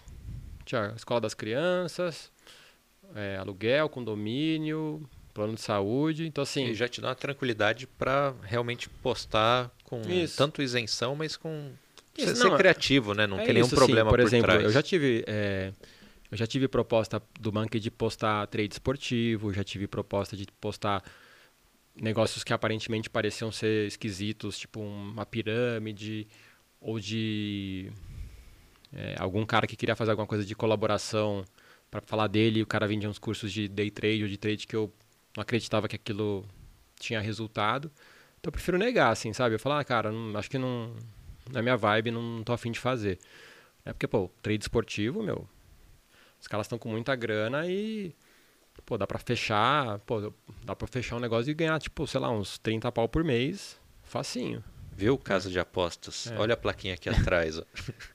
ô, ô Marcelo. Então, mas assim, eu. Como é que eu vou ser preso depois? Eu, apesar de saber, assim, apesar de achar que o ser humano tem que ter responsabilidade sobre o que faz, é, a galera que entra nesses, nesses trades esportivos, porra, vai perder dinheiro, assim, sabe? Então, assim, eu não acho que é uma prática saudável no longo prazo. Por isso que eu prefiro não, não me envolver, entendeu? É, e, e os perfis têm, têm essa questão, né? Os seguidores, às vezes, seguem muito a ferro e fogo que está ali, né? Exatamente. Assim, uma coisa que eu tenho trabalhado mais no Monkey também é trazer alguma. Assim, uma, uma curiosidade, né? Eu fui, eu fui mostrar meu rosto no Monkey quando eu já tinha mais de 50 mil seguidores. Né? Era uma coisa meio igual o Faria Lima Elevator, né? Não, não sabiam quem era, não falava né, quem que eu era tal. Mas eu também cheguei à conclusão de para eu crescer, eu teria que aparecer mais, porque eu acho que tem essa coisa de conexão com, com uma pessoa, né? Então eu acabo falando de outros assuntos é, de coisas que eu vivi, que, porra, é bem legal, porque quando você faz uma coisa pessoal bem honesta, assim, bem sincera, a coisa engaja também. Lá, você fala de finanças, né? Mas, por exemplo, outro dia eu falei sobre ansiedade, porque eu já tive uhum. crise de ansiedade, É, pô, tive que ser medicado, né? Isso aí foi há anos atrás, mas assim, eu sei toda a dor de uma pessoa que entra num burnout de trabalho e, e dá uma pirada na cabeça, né? Você trabalhou em empresa grande também, sabe como, como é o estresse de trabalhar em grandes corporações. Pô, aí eu falo disso, falo, pô, não sei o que lá e tal, tal, quem tá com problema. Cara, a galera engaja pra cacete, assim. Tipo, que legal que você fala. Porque assim, cara, Planeta Instagram, pô, assim, eu sou o, o, o eu sou o influencer padrão do Instagram. Eu tenho casamento perfeito, tenho grana pra caralho, não tenho problema. É, minha rotina é foda pra caralho, eu malho, eu como bem, eu faço exercício tal, sou um puta chefe. manhã, banho gelado. Eu sou um puta gestor com o meu time, todo mundo me ama, papapá, papapá. Cara, eu falo, cara, isso aí não é real. Tipo, hum. ninguém tem a vida assim. Ninguém. Ninguém, ninguém, ninguém, ninguém. Né? Então, porra, eu, porra, no passado, pô, quebrei, minha agência quebrou, fiquei com conta para pagar, pô, fiquei pagando quase 10 anos é, imposto da minha, da minha antiga empresa eu já tive crise de ansiedade, pô, já passei por um divórcio, é, pô, assim, eu amo meus filhos pra caralho, mas, pô, tem dia que eu tenho que dar bronca, uhum. pô, que não, que não é o dia perfeito, né? Então, assim, às vezes eu tento passar um pouco isso no Monkey e falo assim, galera, tipo, a vida de todo mundo é, é normal igual de outra pessoa, né? Assim, é, por mais que você tenha um pouco mais de grana, menos grana, tá um pouco mais feliz é, no seu relacionamento um pouco menos, todo mundo vai ter problema no dia a dia, né? Então, quando eu pego esses assuntos ali pontualmente no Monkey também engajam muito bem, assim, tá? então não preciso falar só de finanças o tempo inteiro, dá para trazer um, uns assuntos ali pessoais de vez em quando que ficam legais também. E o... quando você apareceu no Monkey, tipo, mudou alguma coisa? Você percebeu um retorno mais positivo ou alguém, ah, não, queria que continuasse o... só o macaco? Cara, eu acho que o... Então, no começo muita gente não assim, porra. Não, é porque eu criei é, um outro perfil porque isso, eu não queria associar. É, é, é. Eu Quer acho dizer, assim. É, queria associar, posto nos é, dois ao é, mesmo tempo. Mas para que cada um tenha a vida própria independente. Mas enfim. assim, eu acho que. Não, no começo tem uma pessoa assim, porra, você nunca podia ter se revelado, porque eu pensava que era um macaco, era muito mais legal, né? Tem uma galera assim, mas assim, num, num tom de brincadeira. Eu acho que a mudança que aconteceu é muito mais comigo do que com os seguidores, porque assim, pô, pensar, né? Pô, eu tenho 43. Pô, vim de uma família classe média de São Paulo. Pô, sempre circulei numa galera, sei lá, mais cheia de, de regras, vai, de etiquetas sociais ali e tal. Então era muito assim, pô, será que eu vou aparecer num perfil de Instagram? Vão, meus amigos vão falar que eu sou um velho querendo é, fazer papel de blogueirinho, né? Tipo essas coisas assim. Cara, eu acho que quando eu passei de 50 mil, pra mim foi uma chancela moral, assim, cara, se eu tenho 50 mil seguidores, foda-se o que uhum. vão falar de mim. Tipo, pô, tenho patrocínio, ganho dinheiro com isso. Cara, se um amigo falar assim pra mim, ah, você é meio bobo, beleza, cara, tá pagando meus boletos, e aí? Saca, tipo, uhum. né? Então acho que foi mais uma quebra comigo mesmo, de tipo, pô, não ter vergonha das coisas que eu tava fazendo, ou não ter nenhuma trava é, mental ali pra mim. É, e acho que isso aí acaba levando para a vida, porque assim, hoje eu sou um cara muito mais também bem resolvido comigo, de pensar tipo, as coisas que eu quero falar e que eu penso, e, e a, a, forma de agir tem muito mais a ver comigo mesmo do que com o que os outros estão pensando, sei lá, na minha, na minha família, ou entre os meus amigos, ou na minha, no meu ciclo social. Então acho que a, a mudança foi muito maior para mim do que, do que com os seguidores em si. E para a gente ainda continuar no Monkey, você faz o sorteio semanal uhum. das ações, mas essa não é a forma que você investe. Não, não. Como que você monta a sua não, é, carteira é, é, hoje? na verdade é. é eu... Isso. então, assim, o... como que eu invisto hoje, né? É... Cara, assim, eu sou um cara que gira muito pouco, né, patrimônio, assim, né, de que está investido. Então, tenho investido através de fundos, é, tenho grana fora do país também, né, na, nos Estados Unidos. Tenho um tiquinho em cripto também, com, em Bitcoin também, para ter uma exposição além de uma coisa que eu acredito bastante para o longuíssimo prazo, né, que eu tenho um pouquinho de, de cripto também. É, então, assim, cara, eu invisto de forma diversificada e dificilmente hoje eu, eu, compro ações diretamente, assim, tipo, ah, quero comprar essa ação, a tese é muito boa. Então, geralmente eu vou através de fundo. Tomei um, pedala da Americanas, porque eu tinha um fundo no, com Americanas. Com Americanas que, é, mas também fez um, uhum. deu um espirro ali meio que voltou ao normal. É, que eu acho que a melhor forma é eu E assim, indo um pouco contra o mainstream também, né? De falar, não, compra ação, analisa tudo, cara. Eu acho que assim, cara, eu invisto muito mais o meu tempo em trabalhar e ganhar dinheiro. E, pô, essa grana aqui eu não vou mexer por enquanto. Então eu vou aplicar. Né? Eu prefiro contar com. Eu tenho uma, enfim, uma experiência minimamente decente para fazer alguma análise de pelo menos saber se um fundo é barato, é caro, se estou pagando uhum. taxa de bobo, se, se a tributação em cima vai ser prejudicial no longo prazo e tal. Mas tento alocar de uma forma que eu, que eu não perca tempo depois tendo que olhar todo dia o que está acontecendo, né? É, então eu peguei bastante agora algumas debentures, né? Algum, tipo assim, emprestar dinheiro para a empresa, né? Ainda bem que eu não peguei de americanas, mas peguei umas debentures de empresas bem sólidas, né? Tipo, sei lá, que eu gosto, Clabin, né? Que você pô, emprestar dinheiro para os caras por com vencimento para daqui a 5, 6 anos, tava pagando um juro super alto também. Aí, meu, Selic voltou, né? Selic ressuscitou. Hoje você coloca uma parcela em renda fixa? Sim, sim. Hoje não, você sim. sempre colocou, sempre né? coloquei, mas é, hoje tá... Só lamento quem pegou o pré-fixado a 3%, né? Tipo, esse cara tá, tá chorando lágrima de sangue, mas é, tenho, tenho uma boa grana em... Assim, minha reserva de emergência é CDBzão do Itaú, assim, não tenho muito porque assim, também não curto muito pegar renda fixa de banco, o banco uhum, Edio. Uhum. Tipo, o banco Edio tá 200% do, do CDI. Tipo, não curto. Acho que o risco não, não faz sentido. Então, prefiro pegar de bancão mesmo, liquidez diária. Se precisar da grana, eu saco ali para fazer alguma coisa. Então, cara, eu, eu acho que o, aquela imagem do, do lobo de Wall Street, do mercado financeiro o cara ser muito louco e correr risco e tal, é assim mesmo, é, vou aqui eu tô gast... fiz milhões, agora eu vou cheirar cocaína, agora não sei o que lá, eu vou sair. Tá... Cara, isso aí é Hollywood, cara, tipo, não é assim o mercado financeiro, né? Tipo, e quem provavelmente quem é assim no mercado financeiro tem vida curta, né? Uhum. O mercado financeiro se fosse retratar o que é de verdade, acho que ia ser pouco ia ser um filme muito calmo assim, sabe? Tipo de aquela coisa de ver grama crescendo em 30 anos, né? Então, no final a realidade é essa, né? Então, acabo, acabo investindo mais dessa forma do que fazendo maluquice. E aí você faz uns desafios também, né? Tem o do, do iPhone com uhum. Bitcoin, não é? Como, como é que foi esse daí? Então, os dois têm um perfil bem educativo, né? Assim, existe uma estratégia que chama-se DCA, que é o, é o Dollar Cost Averaging, que é assim, fazer preço médio. Uhum. Só que em vez de fazer um preço médio por necessidade, igual eu já sei que você já fez com o Cielo no passado, né? É assim não, cara, eu vou planejar, sei lá, durante dois anos eu vou comprar essa ação todo mês por, sei lá, 500 reais por mês. Uhum. É planejado, então... Porque, assim, Independente da cotação, o, o você que, bota lá um valor. O, o que demora para você perceber no mercado financeiro, para você mudar a chavinha assim, por exemplo, você quer comprar esse iPhone. Ou sei lá, você quer comprar um, um cabra cega, esse notório vinho de tantas já, confrarias. Já falaremos dele é. já. Aí você fala assim, pô, você sabe o que é o produto. Vamos supor que quanto custa um cabra cega, cabra cega hoje na média? Então, peraí que eu já vou falar. Então. então fala, então fala. Todo episódio eu trago um vinho para beber com o meu convidado. E aí eu sempre escolho baseado no convidado. Por alguma historinha que eu tenho, alguma historinha que eu vou contar, enfim. O Cabra Cega é um vinho de importação da Vinho Ponta, é um vinho português, produzido pela Casa Santos Lima.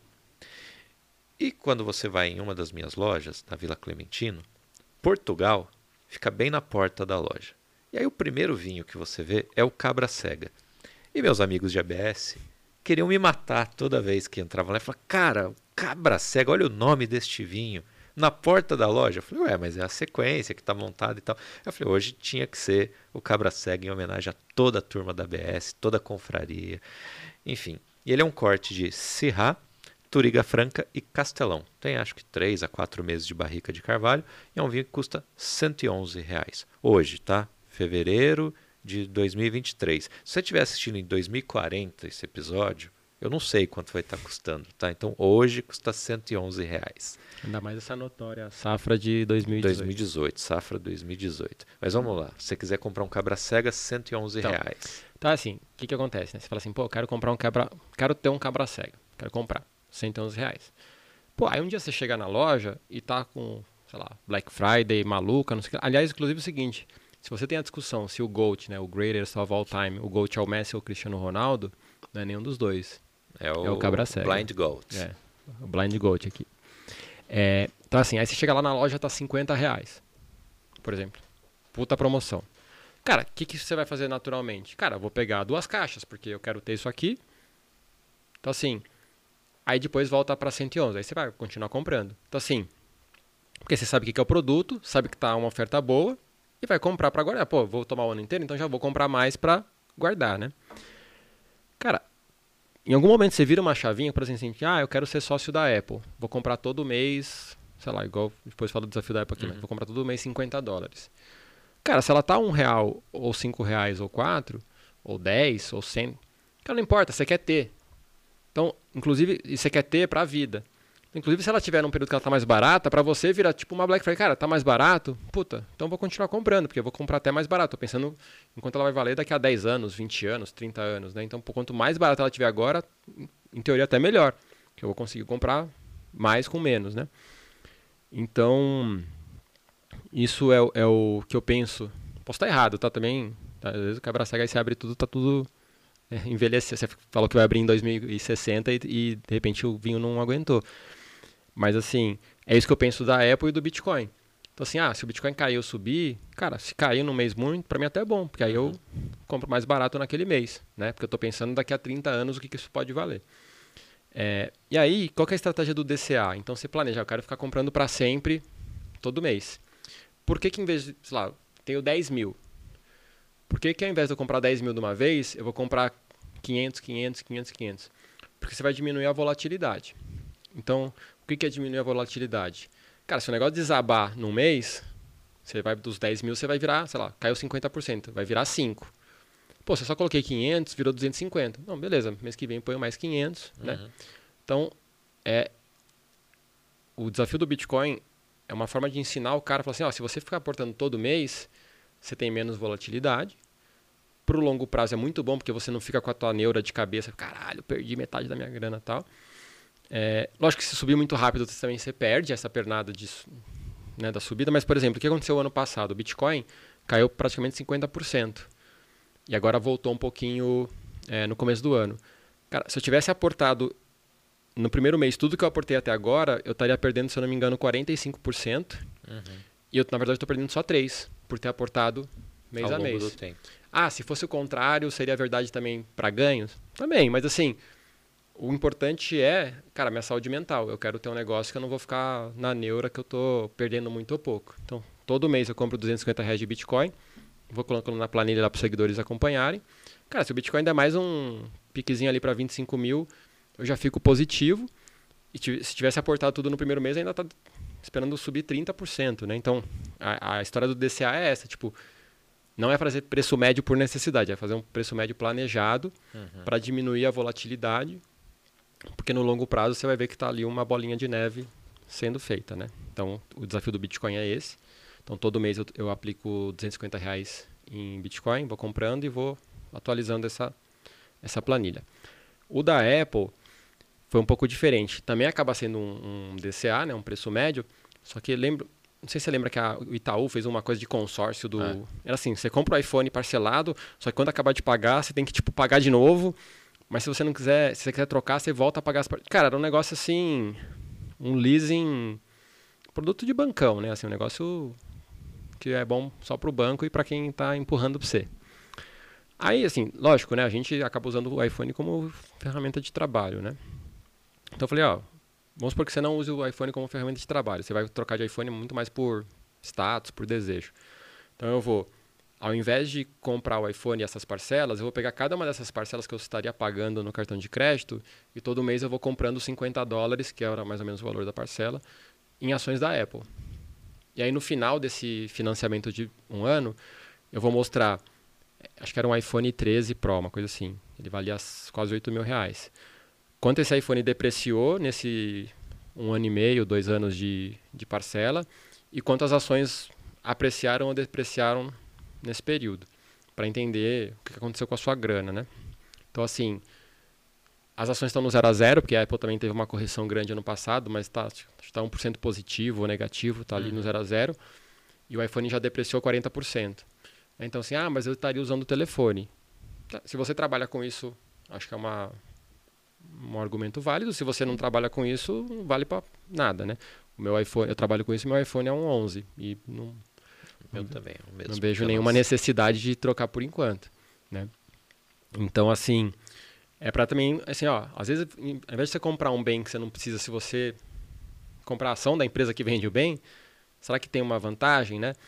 É, e até o da Apple, eu vou tentar até renovar de novo, fazer mais tempo, porque assim, cara, o, o legal vai ser esse desafio, sei lá, em algum momento, eu sacar o dinheiro para comprar o iPhone e ainda ter dinheiro lá para continuar rendendo, sabe? Tipo, você fala, cara, olha, depois de cinco anos, pô, vou trocar de iPhone, vou pegar o iPhone 20 à vista e ainda vai ter lá, sei lá, 3 mil dólares de ações da Apple para eu continuar sendo sócio, né? Então, acho que no longo prazo essas coisas aparecem mais, né? Se, se, sei lá, se tivesse acontecido isso em um ano, acho que seria muito um fator sorte, assim, tipo, uhum, tipo, porra, uhum, de repente, uhum. igual, sei lá, o Facebook subiu, soltou o balão, subiu 25% num dia, né? Então, assim, acho que é mais tem a ver com sorte e momento do que ter pensado em algo né, acontecer assim no curto prazo. Então, mas também é uma, uma coisa educacional, de, pô, será que você precisa trocar de carro? Pô, será que você não consegue ficar com o teu carro e pegar essa grana que você investiria de parcela de carro e guardar, né? E aí começar a ter um... Porque, pô, de repente, daqui a um tempo você troca o teu carro, paga à vista, não vai pagar juros de financiamento e ainda tem uma grana é, que grana sobrou, na mão né? te dá poder de barganha. Exato. Não, total, né? É isso, assim. Você, por exemplo, eu que até hoje moro de aluguel, várias vezes eu ia alugar um apartamento, eu falava, cara, se eu te pagar à vista, sei lá, quando tava 2% de juros ano, se a pessoa te pagar à vista, você me dá 10% de desconto? Cara, não, me paga o primeiro ano à vista, eu te dou, te abato dois aluguéis. Porra, aí você põe lá sem risco, pô, prefiro pagar à vista, não vou ter esse rendimento sem risco em nenhum lugar, né? Então, assim, pô, ter grana na mão, você tem um poder de barganha interessante, né, para fazer negócio. Então, é, por exemplo, a escola das crianças sempre manda em janeiro o boleto anual e o mensal. Aí você escolhe se você pagar uhum. o mensal, automaticamente você vai pagar o resto. Cara, o desconto que eles deram esse ano era pifo, assim, tipo lá, 3%. Falei, cara, prefiro deixar a grana rendendo e vou pagar o mensal mesmo. Né? Você começa a aprender a fazer essas contas anualizadas para ver o que vale a pena para você salvar algum dinheiro, né? Então é, é ter, ter cash assim para você ter liquidez, né, e, e, bancar as coisas é, puta, te dá muito poder mesmo em negociação. Ô Marcelo, eu falei do vinho, hum. que eu queria já deixar de gancho. Aí você tem um outro business, hum. que é a Five Wine List. É, somos... No princípio você até falou assim, vamos fazer um negócio. Eu falei, cara, não posso, tenho é, outros compromissos sim. e somos tal. Somos concorrentes, somos ah, concorrentes. Isso, isso, é. vamos, vamos sair no braço aqui. É. Como é que surgiu a, a, a, ideia? Porque é um modelo uhum. legal. Né? Agora, bom, você já está com a loja física, mas uhum. inicialmente eram cinco vinhos por semana, é, é isso e já era. É. Assim, o que, que a gente fez? É, também estava em casa, tal, pandemia. Aí uma colega de trabalho, né, que foi minha colega de trabalho lá na Móvel no iFood, é, fiquei amigo dela, tal. Aí o marido dela falou comigo, falou, cara, tô pensando aqui, tem uns contatos legais, tal, você manja de fazer rede social, papapá, pipipi. Pô, pandemia, a galera tá em casa. Tô vendo que a galera tá consumindo muito vinho. Não quer fazer um business online de vinho? A gente cria um perfil, você tenta fazer crescer, fala um pouco no Monkey lá, tá, tá, tá, pipipi, tá. E assim, a gente, porra, não queria é, investir muito, imobilizar capital, fazer estoque e tal. Então a gente falou assim, pô, o que, que a gente pode fazer? Vamos passar nas importadoras toda semana, né, os teus contatos a gente vê o que, que tem lá que é bom e está numa condição diferente de, de preço. E a gente faz uma, uma flash sales, né? uma venda ali com. Começa a segunda, termina a quarta, só cinco rótulos. Só que, sei lá, na importadora é 100, a gente está conseguindo vender 80, porque para a importadora a gente pagou 70, né? Eles uhum, deram um desconto. Uhum. A gente começou a fazer um Instagram disso, tipo, ó, toda semana cinco rótulos. Aí faz temático, né? Copa do Mundo, só Argentina, só Malbec, só Uruguai, só Estados A gente essa semana é só Estados Unidos, porque tem o Super Bowl no fim de semana. Pá, pá. Então a gente começou a brincar um pouco com isso. Né? E aí toda semana ainda tem a lista, né? Toda semana a gente tem a lista, é, começa na segunda, termina na quarta, são cinco vinhos. E assim, outra coisa que a gente tenta combater junto, né?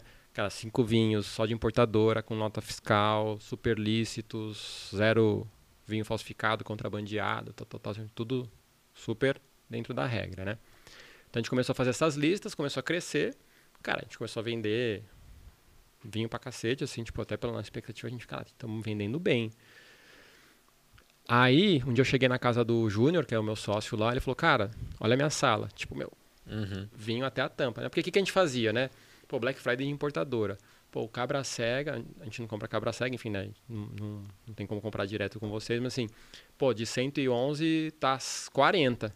A gente tinha dinheiro em caixa, bicho, já compra umas 100 garrafas, que daqui a duas semanas a gente põe ele, né? A gente começou a fazer esses deals pontualmente interessantes para a gente ter um estoquezinho para girar mais para frente com um pouco mais de margem, né? Porque a nossa margem, comprar de importador e revender não é uma margem tão uhum. atrativa igual é, quem importa direto tem. Exatamente.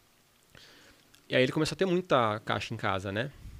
E esse momento pós-pandemia, o aluguel de, de, de lojas estava barato, né? Porque muita gente entregou ponto e tal. E a gente conseguiu um ponto ali nos Jardins bem legal, para ser o estoque, na verdade, né? Tipo, ah, vamos fazer o estoque aqui, puta, vai custar pouco porque a gente está girando de mercadoria, mas te desafoga em casa porque tava ficando meio, meio caótico na casa, na casa dele lá. É, a gente montou uma, um estoque, que era, nem abria a loja para público, era só o estoque mesmo ali para a gente é, guardar os vinhos tal e fazer o despacho quando...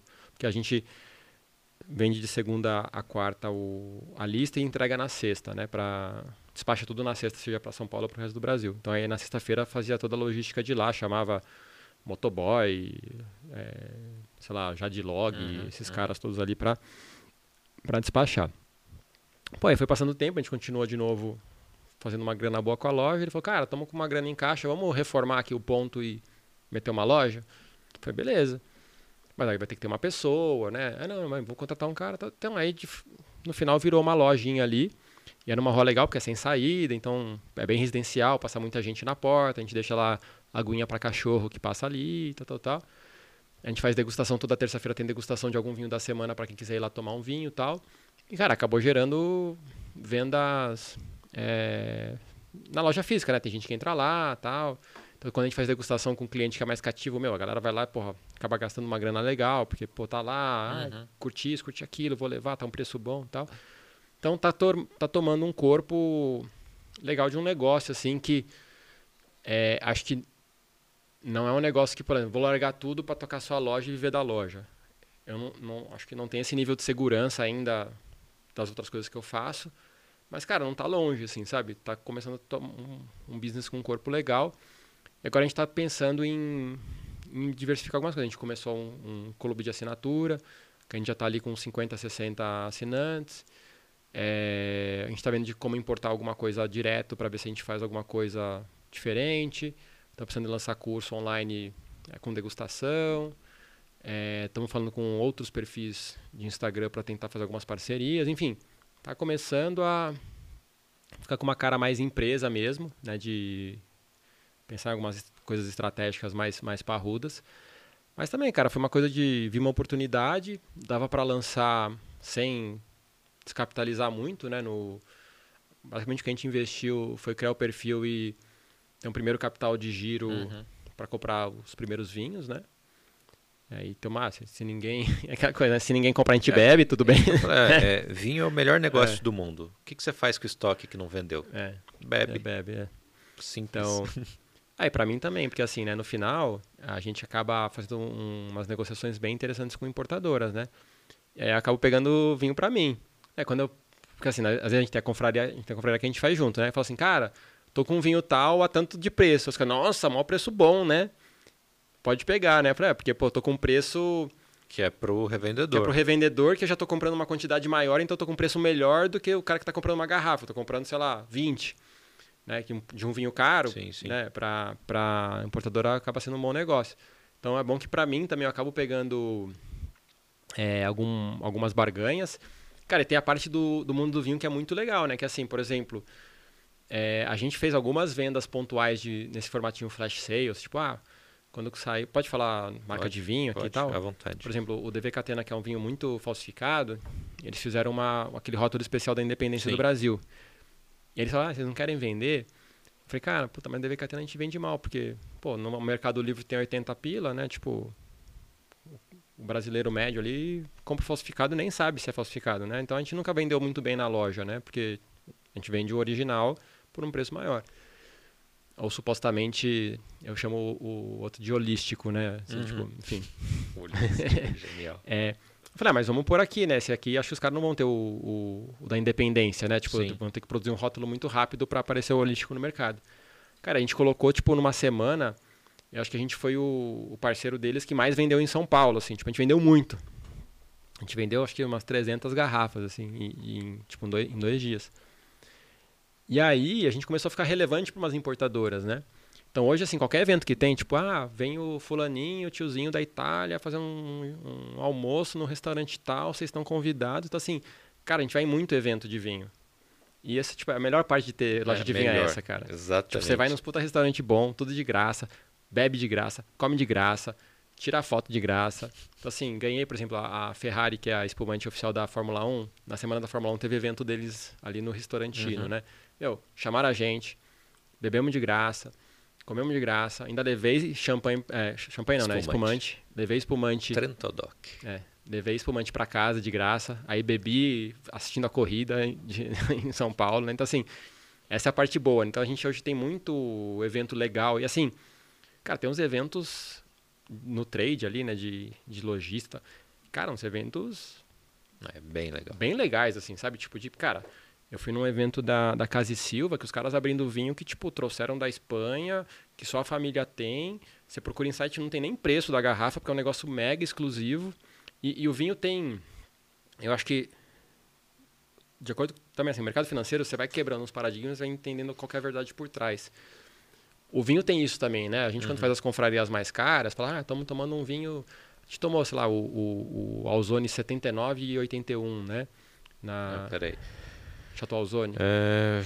Ou 79 e 80? Não, nesse dia foi 94... Não, não, e... eu, não 79 tá na minha casa. Então, 7994. Tá. Ou 7998. Então, assim, e numa outra a gente tomou 94. Depois de um tempo, né, no mundo do vinho, não sei se você concorda comigo, assim... Você para de se importar se a garrafa custou 10 reais, mil, 10 mil, 500... Cara, é muito mais assim, cara, tomei um vinho... Pô, 79 é o ano que eu nasci, né? Então, pô, tomei um vinho... Na época eu tinha acho que 40 anos, foi acho uns 2, 3 anos atrás... Foi lá no. No Vicolo. Não foi no Percuse? Não, no. No Fazan, na Tratoria. Não, não foi na Tratoria esse. O dia dos dois Ozone? É, não foi, cara. Não, te, teve o no. Aquele no Toreiro era... Valese, que não, foi um Ozone, que acho que foi o 98. E aí foi no Tratoria do Fazano. Não. Como, chama aquela, como chama aquela rua Padre. lá nos Jardins? Tá. Aquele restaurante no final, perto do Paulistano ali. Nossa, tá falando do Cantalupe? Não. É um italiano lá. Vinheria Percuse, não sei. A Percuse é em Pinheiros. Não, mas, cara, foi no Tratoria Bom, Fazão. Enfim. Vou abrir meu Instagram depois ah. e postar foto é. aqui. Então, assim, mas assim. Porque assim, eu tenho muita gente que tem grana que começa a beber vinho, que me pergunta assim, cara, esse vinho é bom? Fala, pô, é legal, quebra cega, pô. É. Não, mas quanto custa? Cara, não interessa quanto custa. Sim. Sabe, tipo, depois de um tempo que você curte o vinho, você vai muito pela experiência, fala assim, cara, comprei um vinho aqui do Rio Grande do Sul, de um tiozinho de 90 anos, que ele faz na garagem, não sei o que lá, e tal, tal, vinho muito louco, natural. Cara, você vai muito mais pra, deixa eu, deixa eu beber esse negócio pra ver o que, que é, né? Tipo, o que, que vai ter, que sabores vão ter. Você abstrai um pouco a questão do quanto custou, né? O preço do negócio e tal, né? Às vezes você quer saber pra, você, pô, custou, pô, acho que não valia, acho que tem é vinho... mais para saber se vale é. ou não. Pô, tem um vinho mais barato, Isso. tem vinho mais barato que vale mais a pena tal. Mas você começa a abstrair um pouco do, do valor do vinho, né? Você está muito mais pela. Pô, pô, bebi um vinho da minha idade, sabe? Cara, pô, que experiência muito louca, né? Você pensar que o líquido está lá há 40 anos, né? Que ao mesmo tempo que eu estou vivo. É, é, quanto custou, cara? Priceless. É uma experiência diferente, né? Da mesma forma que você, pô, pô, pedi fulana, pedi a minha mulher em casamento, pô, bebi esse vinho. Cara, Pode ser um cabra cega, pode ser um Nevecatena, pode ser um Alzone. Você vai marcar aquele rótulo na tua vida de alguma forma, né? Então, quando você beber de novo, você fala, puta, lembra que a gente bebeu, quando não sei o que lá, isso aconteceu, quando meu filho nasceu, quando não sei o que lá. Então, assim, o vinho tem essa, essa coisa que transborda só o produto, né? E o preço, e, enfim, tem toda uma ah, história. Tem muita né? história por é, trás. Então, vinho é, é, história, né? Não é. adianta. Então, eu gosto, assim, quanto mais você vai bebendo, você vai mais abstraindo isso também. Tipo, você fica muito mais na questão de, tipo, do momento, de saber a história do vinho, ou, ou ter uma história do vinho com, com a tua vida, e por isso você está abrindo ele, né? Eu, eu tenho dois filhos, um nasceu em 2013 e um nasceu em 2016. Então eu vou comprando, né? Vou comprando Barolo, vou comprando Brunello, e vou guardando, né? 2013 e 2016. Que aí, fez 18 anos, ah, vamos abrir... E assim, essa dica, se quiser fazer isso, né? Sempre compra mais de um, ah, porque sim. no meio do caminho você já vai né, pô, deu 10 anos, já abre um para ver se se tá, Se tá, tá vivo, segurando. né? Se tá segurando tal. Guarda direitinho.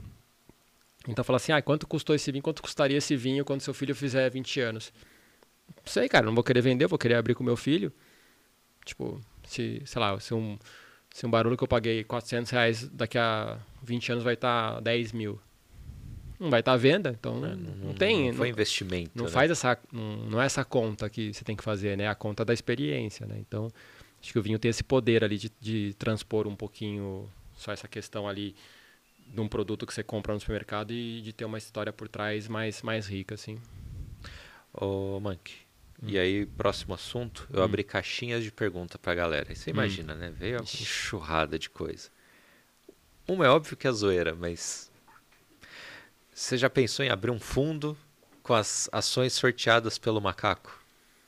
cara é, não Ou alguém já te fez essa já proposta? me fizeram É mesmo.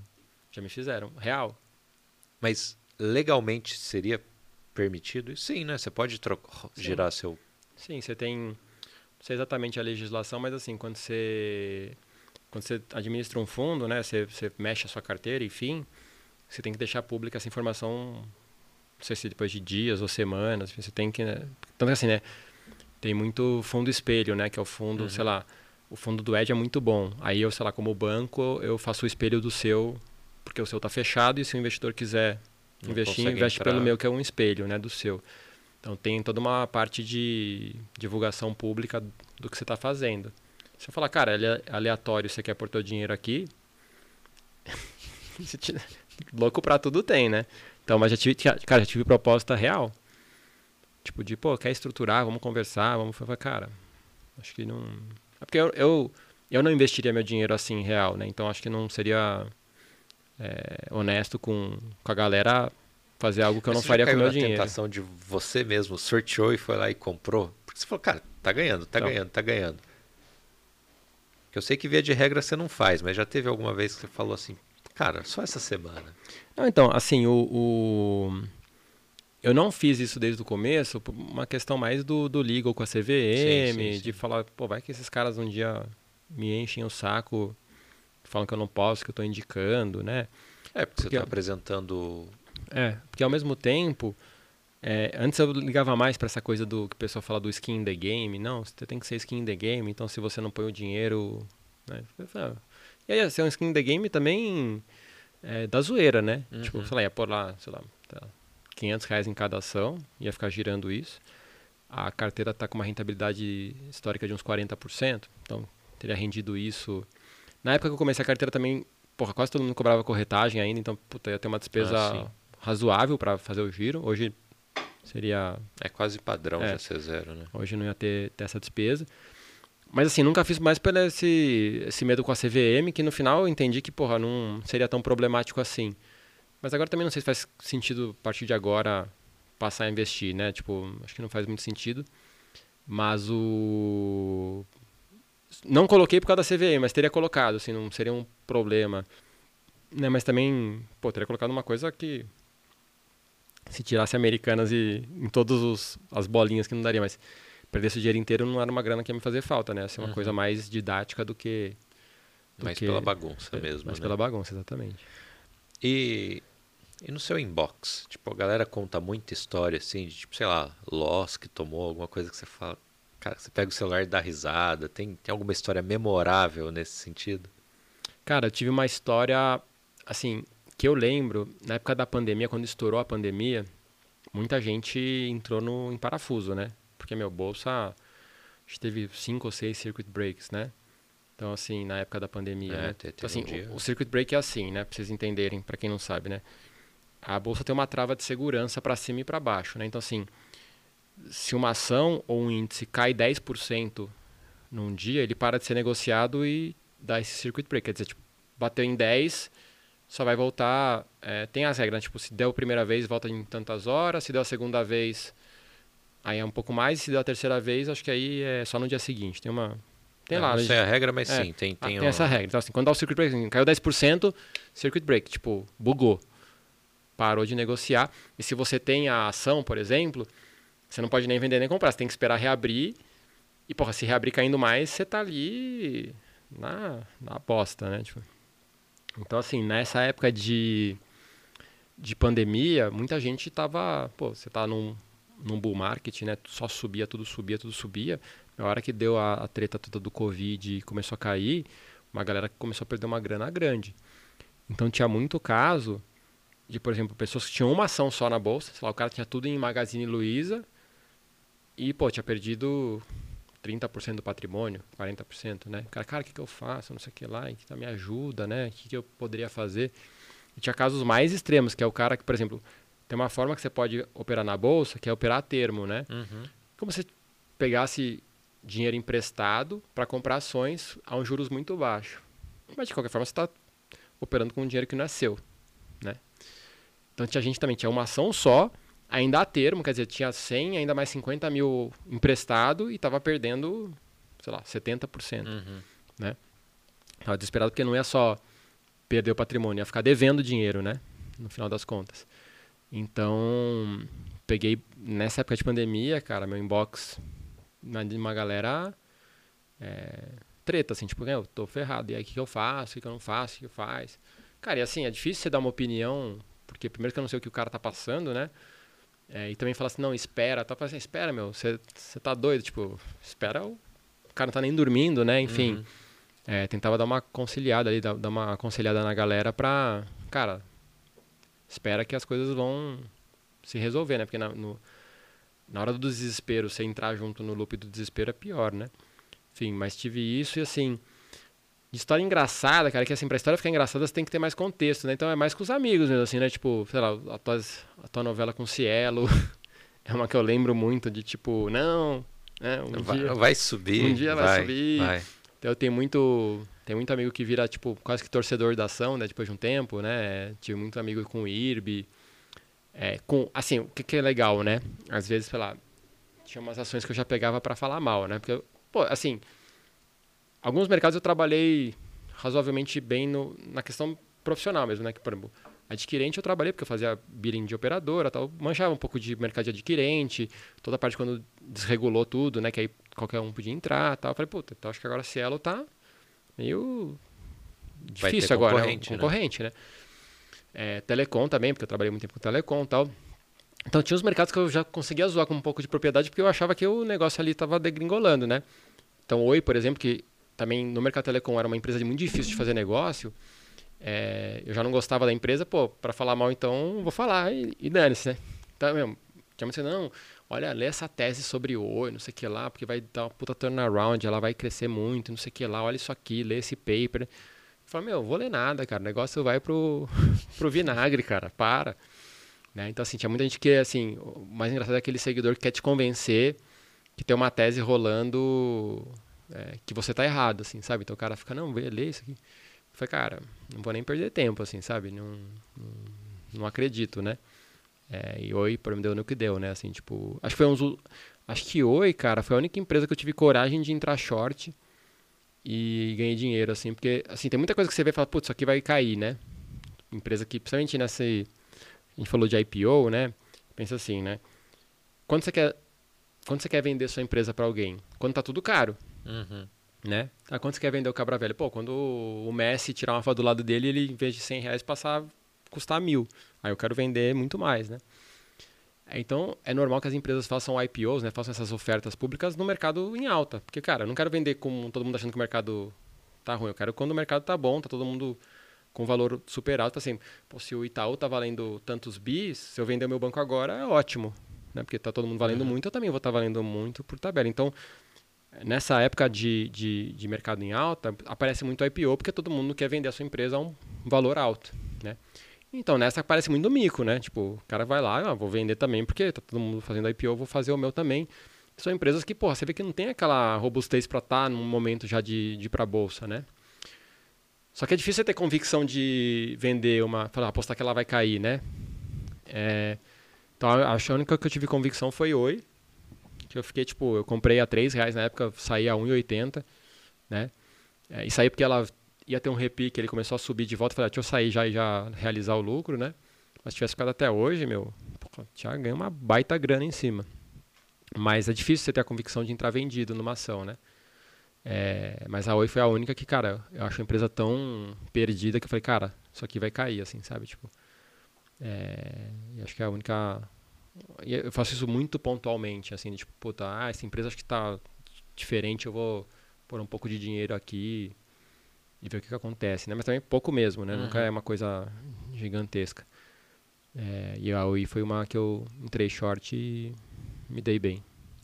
E para não cair nessas ciladas aí para um investidor iniciante, o que, que você dá de conselho assim? Pô, sei lá, um curso, livro voltado para a educação financeira mesmo. Uhum. Porque na verdade o cara quando entra às vezes numa tese dessa, ele está buscando o dinheiro fácil. Uhum. Né? Ele acha que é a galinha dos ovos de ouro e, é, e entra de cabeça. Eu, eu, eu, tento mapear esses perfis. Né? Você tem, por exemplo, você tem aquele cara que tem o cara que quer dinheiro fácil, que está começando e quer de repente fazer um milhão do dia para noite. Você tem aquele cara que, por exemplo, pô, tá ali no final da vida, 60, 70 anos, não conseguiu juntar tanta grana, de repente está desempregado, a grana que ele tem, ele quer tentar fazer alguma coisa mágica para aumentar, né? Tipo, para ganhar dinheiro e acaba sendo uma vítima mais fácil desses, desse canto da sereia, né? De, de mercado. É, então tem vários perfis ali, né? Às vezes não é nem por ganância, aquele cara que está no medo de. Puta, eu vou arriscar aqui porque eu acho que tem uma grana que vai ser, sair fácil e o cara acaba caindo numa, numa enrascada, né? Cara, eu acho assim, né? Primeiro, assim, você tem que fazer aquela conta. É... Tem umas contas muito básicas que a gente esquece de fazer, né? Por exemplo, é, na época que eu tinha bastante contato lá com a Vivo, por exemplo, a Vivo tinha um plano para funcionário que era assim, de previdência, você colocava um real, a empresa colocava um real junto. Uhum. Aí muita gente falou, cara, será que vale a pena? Eu falei, cara, você vai colocar um real você vai ter 100% de ganho no primeiro dia. Qual que é a sua dúvida se vale a pena? Sabe, tipo, cara, vale muito a pena. Né? Tipo, você, você põe 10, o cara põe 10. Cara, no primeiro dia você dobra a tua grana, né? Tipo, que vai render. Então, assim, tem as coisas meio óbvias que a galera, não sei porquê, buga na cabeça, né? É, e aí, eu acho que assim, você tem que fazer essa conta. Por exemplo, você fala assim, ah, eu quero fazer um curso para aprender a investir com um cara do, do YouTube ou do Instagram, tal, tal. Porra, o custo é mil reais. Você tem cinco mil guardado. Cara, vale a pena? Você vai gastar 20% do que você guardou num curso, tipo, você não. Cara, eu acho que é um. Será que você vai recuperar esses 20% depois do curso? Tipo, de uma forma certa? Acho que a galera não faz muito essa conta. Às vezes o cara nem tem a grana pro curso e parcela, achando que o curso vai ter alguma fórmula uhum, mágica que ele uhum. vai ganhar dinheiro. Então acho que você precisa entender, tipo, não, pô, eu vou fazer um curso aqui de 3 mil, mas eu tenho 400 mil guardado. Puta, então é muito pouco ali, acho que faz sentido, né? Então, acho que a galera não faz essas contas ali. Porque, porra, hoje você vai no YouTube, cara, porra, conteúdo, se você organizar ali e ter uma disciplina, conteúdo tá se gratuito. Se você assistir todos os né? episódios do Tanino Cast, algum conhecimento você vai ter na sua vida. Exatamente. Como o Cabra Cega tá muito barato no Inclusive, mercado. o link está na descrição, pode comprar, enfim. E então acho que a galera não faz essas contas simples, né? Mas falando do, do, básico do básico, assim, por mais que seja. A gente está falando do básico do básico, né? Um livro que eu já li algumas vezes. Eu li a primeira vez, se não me engano, acho que tinha uns 17 anos. Cara, eu li, não entendi o livro. Tipo, falei, cara. Entendi porque minha, quem me deu esse livro foi minha madrinha, né? Entendi porque ela me deu esse livro. Achei ok. Aí li a segunda vez depois de uns anos. Falei, pô, agora tô entendendo. E quando eu, eu leio ele hoje, eu li ele hoje acho que em 2020, eu li ele mais recentemente, acho que foi em 2021 no Réveillon. É, ele é muito óbvio, mas ele é muito vertical, que é o pai rico, pai pobre, né? Que ele basicamente ensina, cara, isso aqui é ativo, isso aqui é passivo. Você fica enchendo a sua vida de comprar coisa que não tem valor nenhum para tua satisfação pessoal, moral, tal, e não vai é, comprando coisas que podem te render algum retorno no futuro, né? E, e, logicamente você tem que achar um equilíbrio que você também não vai só viver de guardar dinheiro, você tem que uhum. viver sua vida. Então acho que assim, o básico do básico, Pai Rico, Pai Pobre é um livro bem. Cara, tá, 20 reais você compra um 30 cara, reais. Eu, eu li é... com 15 anos. É, então. Foi sugestão da escola, cara. Legal pra caramba. É um livro muito básico, assim, de tipo, não fala nem sobre bolsa, investimento, fala sobre, cara, como gastar dinheiro de uma forma que o dinheiro desaparece, como gastar dinheiro de uma forma que o dinheiro reaparece né?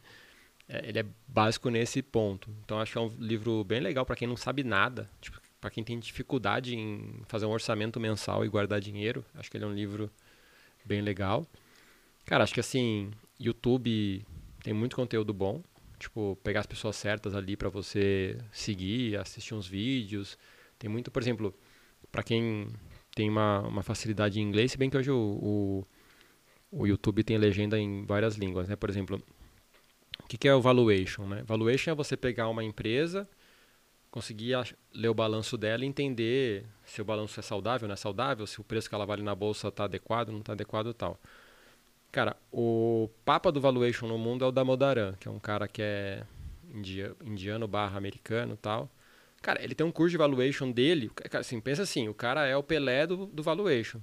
O curso dele de valuation, pra você aprender a fazer, tá de graça no YouTube. Uhum. Ah, não, eu quero aprender com o Zé Trader, que, porra, cara, o cara que é o cara mais foda, livro publicado, o cara fez, sei lá, Harvard, MIT, Stanford, não sei o que lá. Cara é reconhecido no mundo inteiro, tem o curso dele gratuito no YouTube. Mas você quer pagar mil reais no curso do Zé Trader, beleza. Cada um faz a sua decisão. Então, assim, você tem muita coisa legal para achar de graça na internet, que você pode, muito e-book, muito curso tá ali gratuito. Lógico que alguma profundidade que você queira dar em algum tempo, talvez valha a pena você investir até pensando em, em carreira, em, em, entrar de alguma forma ali. Mas eu acho que, cara, lendo Pai Rico, Pai Pobre e com uma disciplina no YouTube, o básico você, você já aprende. Cara, isso é legal. E aí eu vou fugir de finanças, porque você posta isso diariamente, que é do estoicismo. Uhum. Como é que é essa parada aí? Você lê todo dia um capítulo? Como Cara, é que assim, funciona? Isso é legal. Por exemplo, Teve uma. O primeiro desafio. Porque assim, como que a gente fazia os lançamentos lá no Primo, né? A gente fazia um desafio no Instagram. E aí fazia tipo X dias de desafio. E assim, o desafio era pouco a ver com finanças. Ele é muito mais mindset, uhum, uhum. sobre vida, filosofia e tal. Aí a gente falou, pô, vamos fazer um desafio sobre estoicismo, fazer uns conhecimentos estoicos e como isso pode te ajudar na vida e tal. E aí, cara, a gente achou um livro que era esse Diário Estoico, que é um livro, sei lá, tem, tem esse livro, por exemplo, tem o Diário do Marco Aurélio, tem, né? tem, o pão diário, por exemplo, que é uma coisa sim, sim. De, é, do catolicismo, que todo dia tem uma mensagem da Bíblia, aí você lê a mensagem e tipo uma explicação da mensagem. É, então tem vários livros de religião, de filosofia que são assim, né? Tipo, que é um diário que todo dia você tem uma mensagem. Então esse diário estoico é isso, assim, tipo, eu tenho ele no, no Kindle. Cara, era surreal, porque assim, esse livro físico custava tipo 300 reais e no Kindle era tipo 9,90, sabe? Tipo, porque ele é assim, tipo, é, uhum. pensa, né? Um livro gigante. Aí eu falei, ah, vamos comprar, vamos ler algumas coisas e vamos pegar, fazer umas pesquisas e, e a gente fez um desafio sobre. Enfim, já tinha contato com o estoicismo, já lia bastante, tal, tal. Assim, vamos fazer o desafio, né?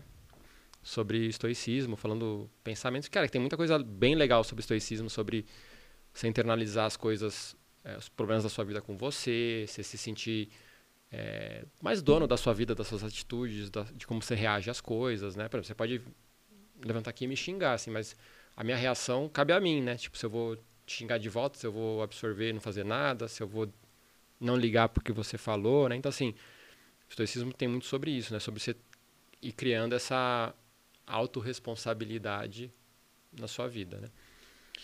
É, e a gente comprou esse livro na época, tal, tal, começamos a estudar, tal, tal. Cara, depois que eu estudei lá para fazer o desafio, pra gente escrever os roteiros do desafio, tal, tal, cara, eu nunca mais parei de ler, né? Uhum.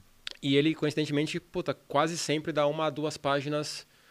Quando eu abro ele no Kindle aqui no iPhone, ele dá uma pagininha que parece um stories, né? Então todo dia eu eu tiro o do dia e posto. E posto, né?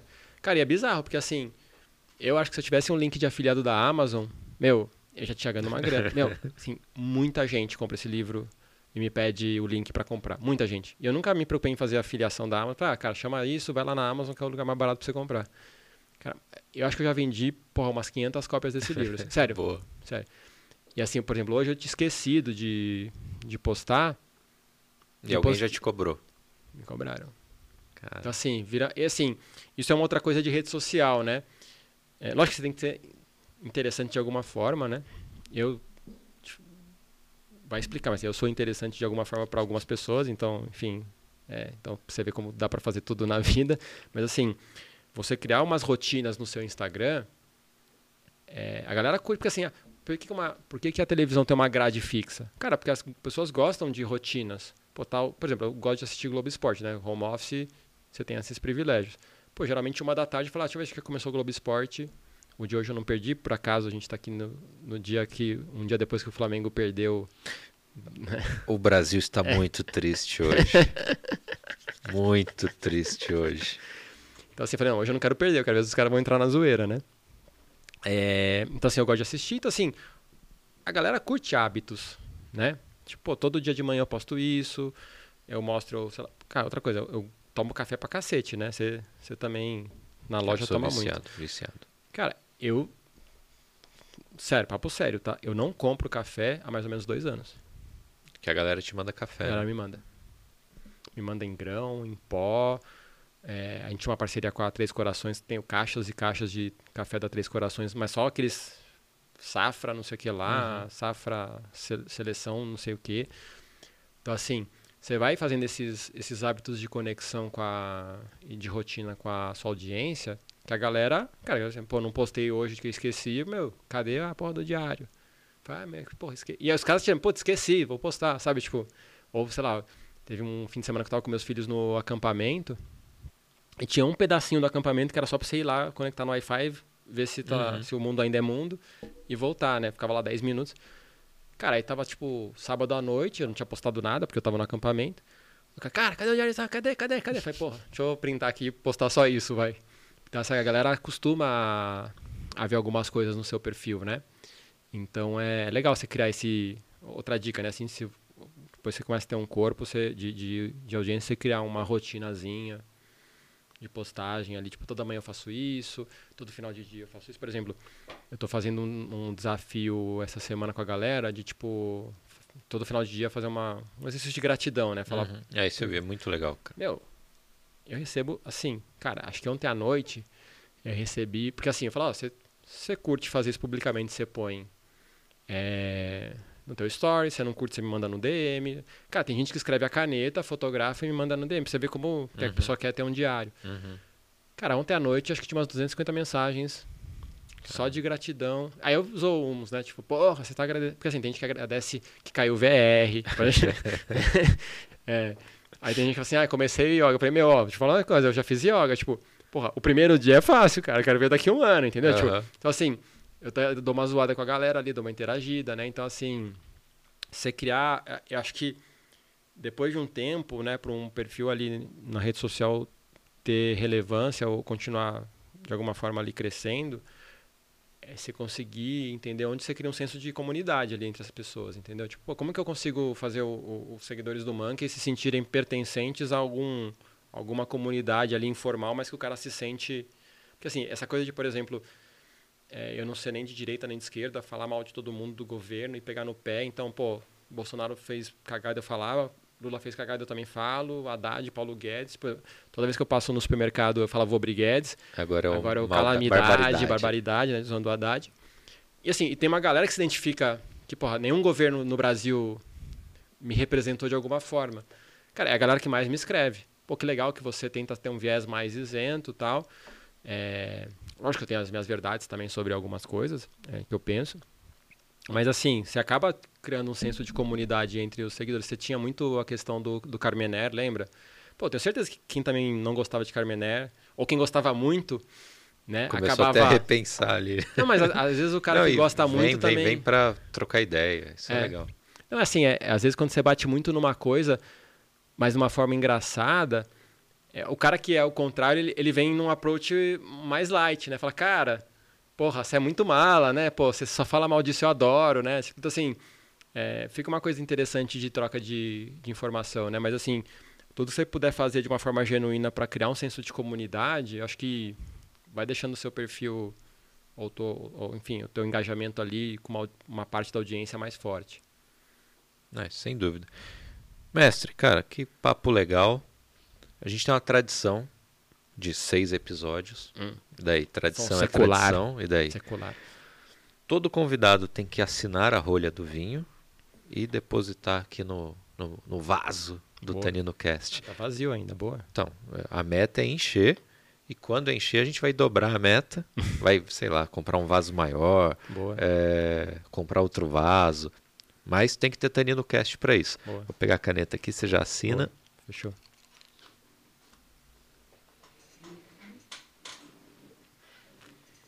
Inclusive, a galera me manda mensagem assim: quando é que você vai deixar a caneta em cima da mesa? Eu não quero deixar a caneta em cima da mesa, eu quero virar, eu quero pegar ela ali embaixo, eu não vou deixar em cima da mesa. Aqui. Ó, inclusive, se a BIC quiser te patrocinar, ó, ó, ó a oportunidade aqui, ó. Anuncia aqui, ó, tá ali a plaquinha para isso, tá? Temos várias formas de patrocinar este canal. Você pode é, colocar uma marca de água, você pode mandar vinho, você pode escolher a marca da caneta. Fazemos vários negócios aqui. Deposita aí. Boa. O vinho mais caro que você serviu até hoje, né? No... Ah, o não, mais tá, tá prestigiado, entre... né? É, esse aqui tem história, Tem pô. história, né? Inclusive, um abraço pro Clayton, que é um amante. É, Levou eu- caixas e caixas lá pro sul. Eu botei assim a turma da BS, mas era para sacanear o Clayton mesmo. Então temos aqui ó seis rolhas, né? Seis episódios de Tanino Cast e a gente vai encher esse vaso aqui. Será que até o fim do ano? Acho- que cabe umas cento Dá, e vai. poucas rolhas. Vai.